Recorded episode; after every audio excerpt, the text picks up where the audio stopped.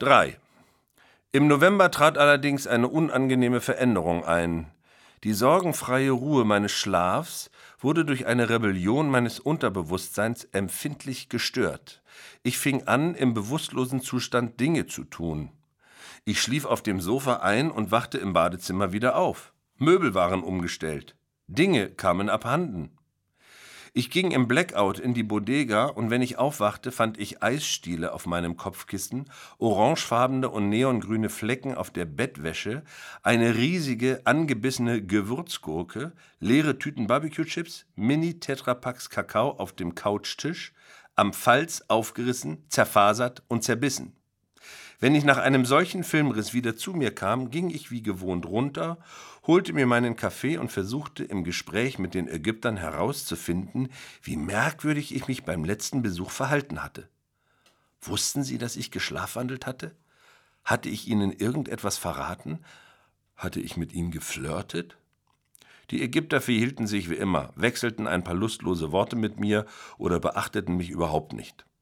Doch es machte mir Sorgen, dass ich schlafend die Wohnung verließ.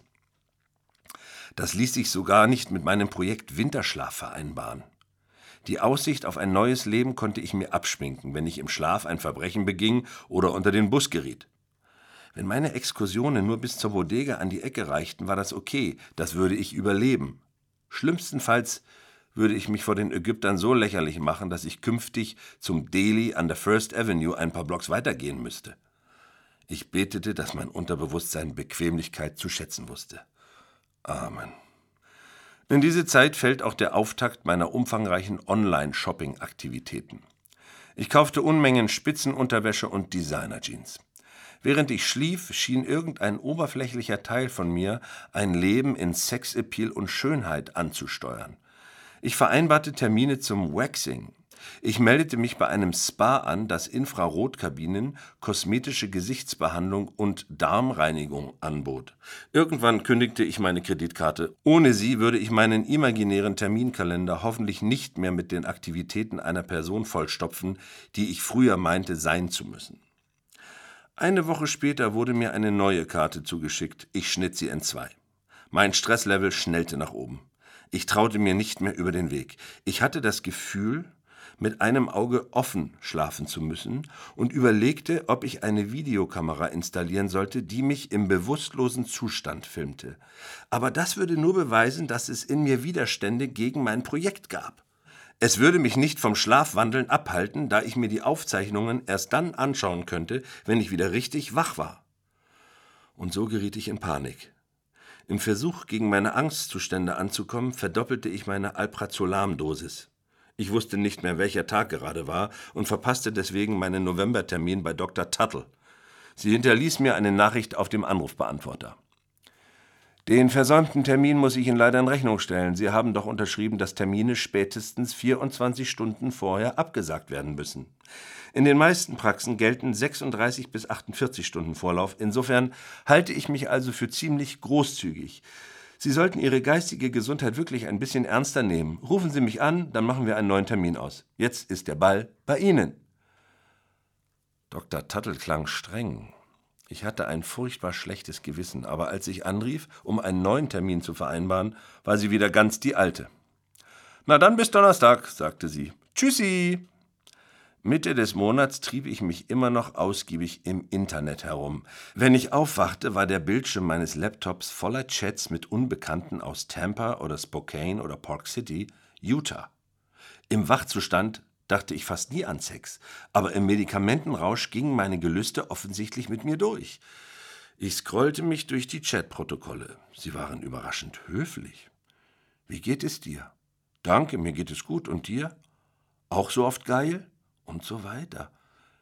Ich war erleichtert, dass ich meinen echten Namen nicht verraten hatte. Mein AOL-Pseudonym war Whoopi Girlberg 2000.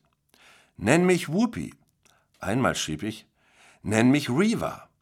Die Fotos, die die Männer von ihren Genitalien schickten, waren banal, halbsteif und wenig bedrohlich. Du bist dran, schrieben sie.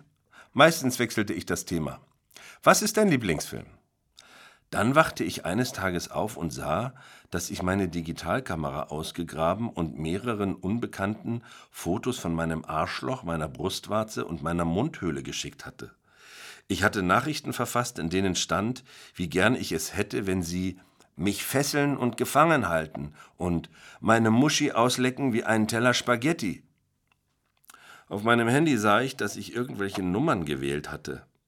Also beschloss ich, den Laptop alle acht Stunden, wenn ich meine Pillen schluckte, im Kleiderschrank zu verstecken und mein Handy auszuschalten, in eine Tupperdose zu packen, mit Klebeband zu umwickeln und das Ganze dann hinten im obersten Regal im Küchenschrank zu verstauen.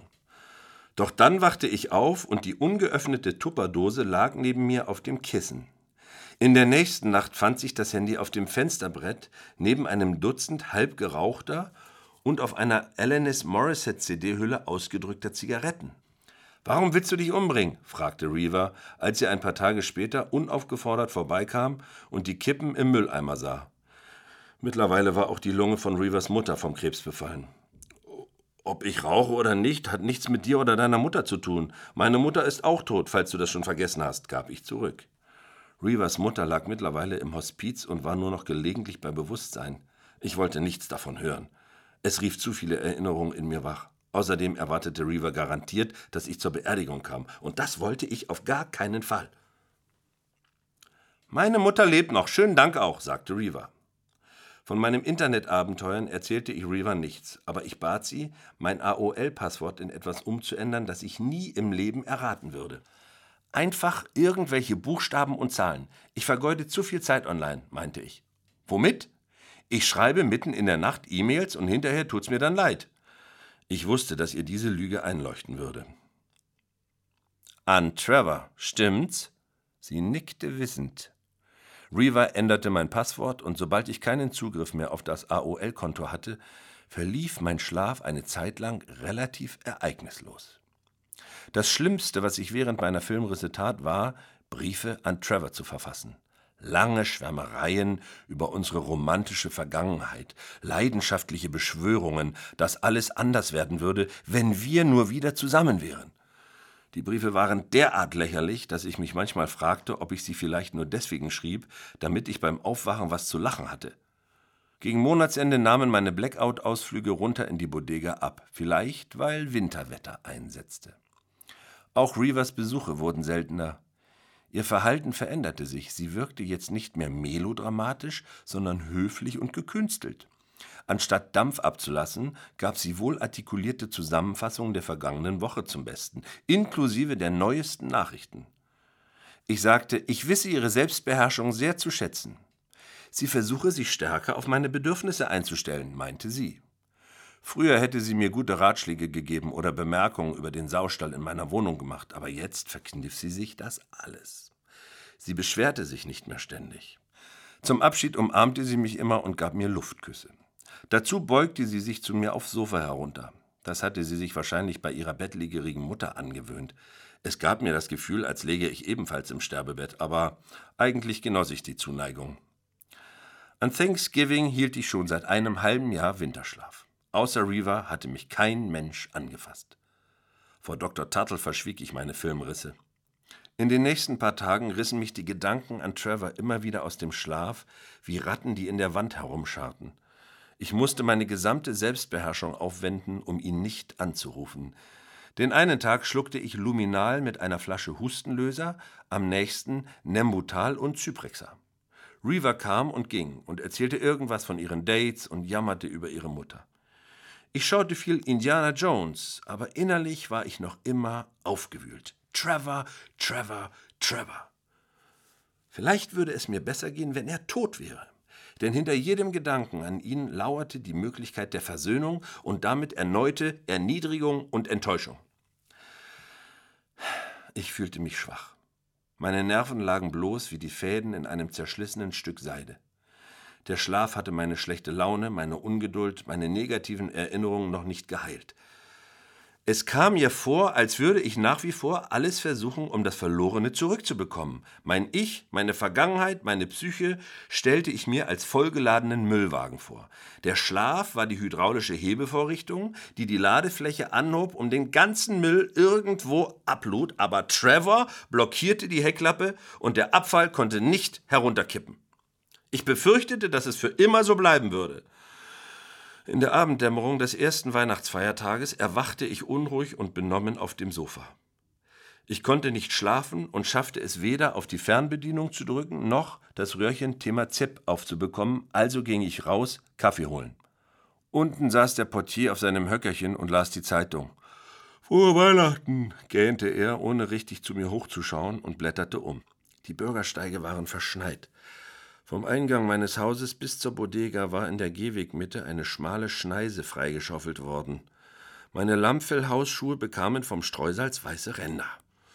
Ich hielt den Kopf gesenkt, um nichts von der beißend kalten Luft und der Festtagsstimmung mitzubekommen. Ich wollte nicht an vergangene Weihnachten erinnert werden. Nichts sollte irgendetwas in mir wachrufen. Keine Gefühle, die sich an einem Weihnachtsbaum im Fenster verheddern könnten. Keine Erinnerung. Seit es kalt war, trug ich ständig einen Flanellschlafanzug und eine dicke, daumengefütterte Skijacke. Manchmal schlief ich sogar in der Jacke, weil ich meine Wohnung kaum heizte. Der Ägypter hinter der Theke spendierte mir meine beiden Kaffees, weil im Geldautomat kein Bargeld mehr war. Neben dem Kühlschrank mit Milch und Softdrinks stapelten sich alte, unverkaufte Zeitungen gebündelt vor einer kaputten Scheibe. Benommen versuchte ich die Schlagzeilen zu entziffern, die mir vor den Augen verschwammen. Der neue US-Präsident wollte hart gegen Terroristen durchgreifen. Eine Jugendliche aus Harlem hatte ihr neugeborenes Baby in einen Gully geworfen. Irgendwo in Südamerika war ein Bergwerk eingestürzt. Ein New Yorker Stadtrat war beim Sex mit einem illegalen Einwanderer erwischt worden. Jemand, der vorher dick gewesen war, war nun auf einmal extrem dünn. Mariah Carey verteilte Weihnachtsgeschenke an Waisenkinder in der Dominikanischen Republik. Ein Titowik-Überlebender war bei einem Verkehrsunfall ums Leben gekommen. Ich hatte die vage Ahnung, dass Reaver an diesem Abend noch vorbeischauen würde, vermutlich unter dem Vorwand, mich aufheitern zu wollen. Das Päckchen Perliaments bezahle ich dann morgen, sagte ich zu dem Ägypter. Und ein Klondike. Und die M&M's da. Ich zeigte auf die mit den Erdnüssen drin. Er nickte. Ich blickte durch das gläserne Schiebefenster hinunter in die Tiefkühltruhe. Unten am Boden war Zeug festgefroren, das seit Jahren in den flaumig weißen Eiskristallen festsaß. Eine kleine Gletscherwelt. Ich starrte die weißen Erhebungen an und versank einen Augenblick lang in der Vorstellung, ich kletterte, umgeben von Kältenebel, in einer arktischen Miniaturlandschaft herum. Da unten standen Hägendaschbecher, die noch das alte Verpackungsdesign hatten. Ganze Kartons voller Klondike-Eiskonfekt lagerten dort in der Truhentiefe. Vielleicht sollte ich dahin gehen, dachte ich. Klondike, Yukon. Ich könnte nach Kanada ziehen. Ich beugte mich hinunter in die Tiefkühltruhe, kratzte am Frost und schaffte es, ein Klondike für Reaver zu befreien. Wenn sie mir ein Weihnachtsgeschenk mitbrachte und ich keins für sie hätte, würde ihr das wochenlang Sorgen bereiten. Ich würde ihr auch die lila Unterwäsche von Victoria's Secret schenken, die ich sowieso nicht trug. Und eine Jeans, eine von den etwas weiter geschnittenen könnte ihr passen. Ich war in Geberlaune. Der Ägypter schob mir die Zigaretten und M&Ms zusammen mit einem Stück Papier, das er aus einer braunen Tüte gerissen hatte, über die Ladentheke. Du schuldest mir noch 6,50 von letzter Woche, sagte er und schrieb die Summe, die ich ihm jetzt schuldete, zusammen mit meinem Namen auf den Zettel. Dass er wusste, wie ich hieß, verblüffte mich. Ich konnte nur vermuten, dass ich während eines Filmrisses heruntergekommen war und mir etwas zu essen geholt hatte. Der Ägypter klebte das Stück Papier neben die Rubbellose an die Wand. Ich steckte Zigaretten, Eis und M&Ms in meine Jackentasche, nahm die beiden Kaffees in die Hand und ging nach Hause. Ich warf den ersten leeren Kaffeebecher auf den Abfallkranz rund um den Mülleimer in der Küche, klappte den Plastikdeckel des zweiten Bechers hoch, spülte ein paar Trazodon herunter, rauchte eine Zigarette am offenen Fenster und ließ mich aufs Sofa fallen. Ich riss das Tütchen M&Ms auf, verspeiste sie mit mehreren Zyprexa und sah mir eindösend in Sachen Henry an. Das vergessene Klondike-Eis schmolz in meiner Tasche. In der Mitte des Films tauchte Reaver auf, in der Hand einen Rieseneimer Popcorn mit Karamellgeschmack. Ich kroch auf allen Vieren zur Tür. Kann ich das hier bei dir lassen? fragte Reaver. Wenn ich es bei mir im Haus hab, esse ich es am Ende noch alles. Klar, grunzte ich. Reaver half mir auf. Ich war erleichtert, dass sie kein liebevoll verpacktes Geschenk für mich dabei hatte. Reaver war zwar Jüdin, machte aber jeden christlichen Feiertag mit. Ich ging ins Bad, zog die Daunenjacke aus, stülpte die Tasche nach außen und warf die Jacke in die Badewanne. Dann ließ ich das geschmolzene Klondike-Eis vom Wasser wegspülen. Die zum Abfluss strudelnde Schokolade sah aus wie Blut. Und was willst du? fragte ich Reaver, als ich ins Wohnzimmer zurückkam. Sie reagierte nicht auf die Frage. Es schneit schon wieder, sagte sie. Ich habe mir ein Taxi genommen. Sie setzte sich aufs Sofa. Ich wärmte meinen zweiten, noch halbvollen Kaffee in der Mikrowelle auf. Ich ging zum Videorekorder und schob die kleine Elefantenstatue zur Seite, die ich so hingestellt hatte, dass sie den Schein der Digitaluhr verdeckte. Ich rieb mir die Augen. Es war 22.30 Uhr. Weihnachten war fast vorbei. Gott sei Dank. Als ich Reaver einen Blick zuwarf, sah ich, dass sie unter dem langen schwarzen Wollcape ein glitzerndes rotes Kleid und eine schwarze Strumpfhose mit aufgestickten Weihnachtskränzen trug. Ihre Wimperntusche war verlaufen, ihr Gesicht aufgedunsen, Grundierung und Make-up waren verschmiert.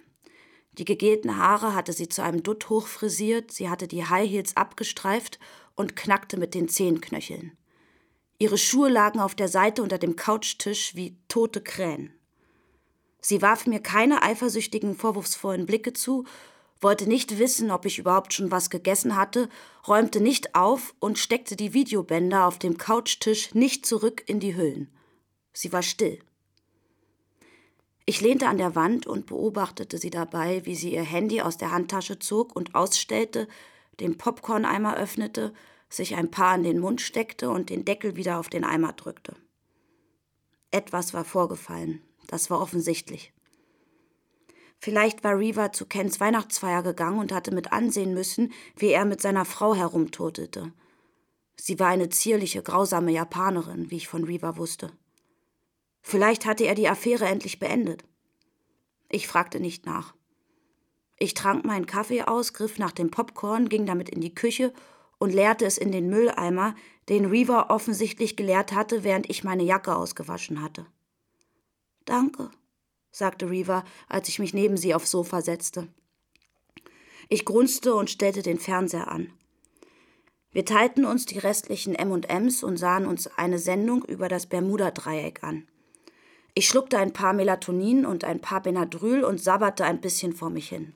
Später hörte ich mein Telefon irgendwo klingeln wo ich es zuletzt versteckt haben musste. Handelt es sich beim Bermuda-Dreieck um ein Portal zu einer anderen Dimension, um ein Märchen, oder soll hier am Ende mit einer großen Verschwörung die Wahrheit vertuscht werden? Wohin verschwinden die Menschen? Vielleicht werden wir es nie erfahren. Reaver ging zum Thermostat, drehte die Heizung auf und kam zurück zum Sofa. Die Sendung über das Bermuda-Dreieck ging zu Ende und eine neue fing an diesmal über das Monster von Loch Ness. Ich schloss die Augen. Meine Mom ist tot, sagte Reaver während einer Werbepause. Scheiße, sagte ich. Was hätte ich auch sonst sagen sollen? Ich breitete die Decke über uns aus, Reaver bedankte sich und weinte leise. Die schaurige Stimme des Fernsehsprechers hätte mich in Kombination mit Reavers Schniefen und Seufzen eigentlich einlullen müssen. Aber ich konnte nicht schlafen. Ich machte die Augen zu. Als die nächste Folge über Kornkreise anfing, stupste Reaver mich an. Bist du wach? Ich tat so, als würde ich schlafen. Ich hörte, wie sie aufstand und die Schuhe wieder anzog, ins Bad stöckelte und sich die Nase putzte. Sie ging ohne ein weiteres Wort. Ich war froh, als ich wieder allein war.